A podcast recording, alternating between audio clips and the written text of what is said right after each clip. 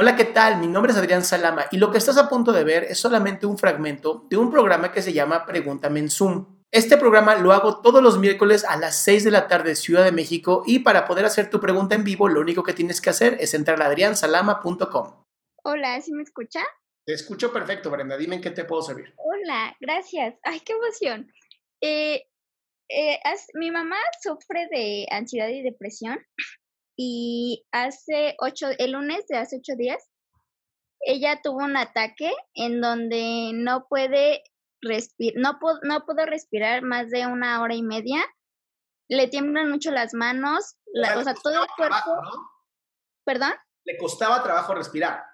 Sí, se le cerraba la garganta y tenía mucha taquicardia decía a veces cosas sin sentido y todo pasando ese, ese tramo de una hora y media, se lo olvidó, o sea, yo le, cuando ya la pude como reanimar porque no estaba en sí, me decía que no se acordaba de nada y pues sí, yo lo noté y no, le tuve que poner alcohol para reanimarla y no, no puedo hacer ya nada y pues sí, es como algo muy fuerte que ni siquiera recuerde lo que pasó en ese tramo de tiempo. Y sí siento, es como si se fuera a convulsionar también, porque se pone en una cierta pose y de tanto que tiembla, se descontrola totalmente. Sí, eso es ya cuando llegas a niveles más altos de ansiedad, esto puede ocurrir. Incluso esto de, perderse por completo y de no recordar nada, puede ser pequeños eh, lapsos de psicosis. Sí, de hecho, eh, Igual el, el miércoles de la semana pasada se tuvo una siesta y tardamos más, más de media hora para poder despertarla y se despertaba y como se quedaba viendo un punto fijo y como si no estuviera ni escuchándonos, se perdió totalmente. Y pues el mismo día del ataque de ansiedad, ella misma me decía que que ella no despertaba como lo que ya había pasado anteriormente. Sí, ella misma me ha dicho que ella siente que ya, a veces con esos ataques de ansiedad ya es como si ya se fuera. Sí, por desgracia tu mami tendría que estar con un psiquiatra, mi amor.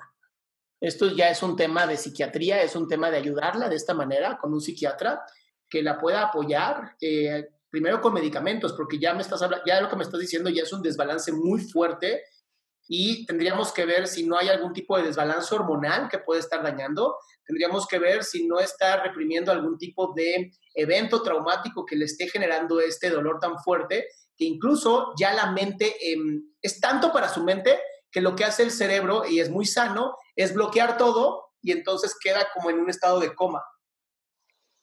Sí, de hecho, eh, está tomando medicamentos para su depresión, porque sí de pequeña tuvo muchos eventos traumáticos y últimamente pues ha cambiado y ha intentado como ya no ser la misma persona antes, como muy cerrada. Y pues tal vez por eso que como antes tuvo intentos de suicidio, pues supongo que con el tiempo también va liberando sus, sus problemas que ha tenido. Y sí, este, está a punto de ir a ver un psiquiatra, pero con toda esta situación no, no ha podido. Yo ya diría que fuera, con todo y la situación, bien protegida, ya sabes, todas las protecciones, que sí haga una cita, mi cielo. Es un tema muy delicado y la verdad es que no quieres que un día tu mami, en este arranque de desesperación, se quite la vida. Sí. Entonces, yo sí te lo recomendaría, porfa, llévala con un psiquiatra.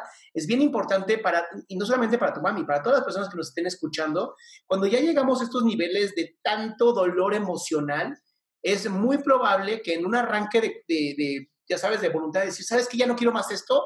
Mejor me quito la vida. Y como ya hay un, ya hay una, hay un antecedente, mi amor. Entonces, no es algo con lo que se juegue. Creo que es también importante que tome terapia telefónica, si se puede, hay muchos terapeutas que ya lo están haciendo, telefónico, online, este, por Zoom, por muchos medios, donde ella pueda, por lo menos una vez a la semana, ah, ya sabes, tener su momento, su relajación, porque al final ustedes son sus hijos. Ustedes no tendrían por qué estar haciendo esto para ella, pero sí la puedes decir, oye mami, para acá es donde puedo hacerlo. Sí, de hecho, a veces eh, tiene como un poco de ansiedad y le empieza a temblar las manos y ya ella siente como si empezara a tener eh, mm, pensamientos negativos y ya empieza mejor a buscar algo que hacer para no estar pensando en cosas malas. Y pues ya es donde más o menos yo la ayudo a, a como a distraerla o a veces si le digo no quieres que yo sepa tus eh, cosas que pasaste, es mejor escribirlas para desahogarte y al menos no tenerlas tanto en la cabeza, sino ya al menos plasmarlas, porque yo no puedo ayudarla como lo haría un psiquiatra. No, y además te vas a sentir muy culpable si no, haces, si no lo haces bien. Sí. Entonces no vale la pena. Sí, muchas gracias. Guíala, mi amor, acompáñala, guíala, llévala. O sea, mientras más amor tú lo hagas, mejor. Sí, de hecho sí, no, prefiero estarla como ayudando en cosas buenas, eh, distraerla, decirle, como hacerla reír para que no se enfoque tanto en lo negativo. Sí, pero acuérdate, no es tu trabajo, ¿va? Sí, ella también lo ha hecho y creo que también siente que no es mi responsabilidad y ella se ayuda bastante. Pues muchísimas gracias, Brenda. Muchísimas gracias a usted. Bye.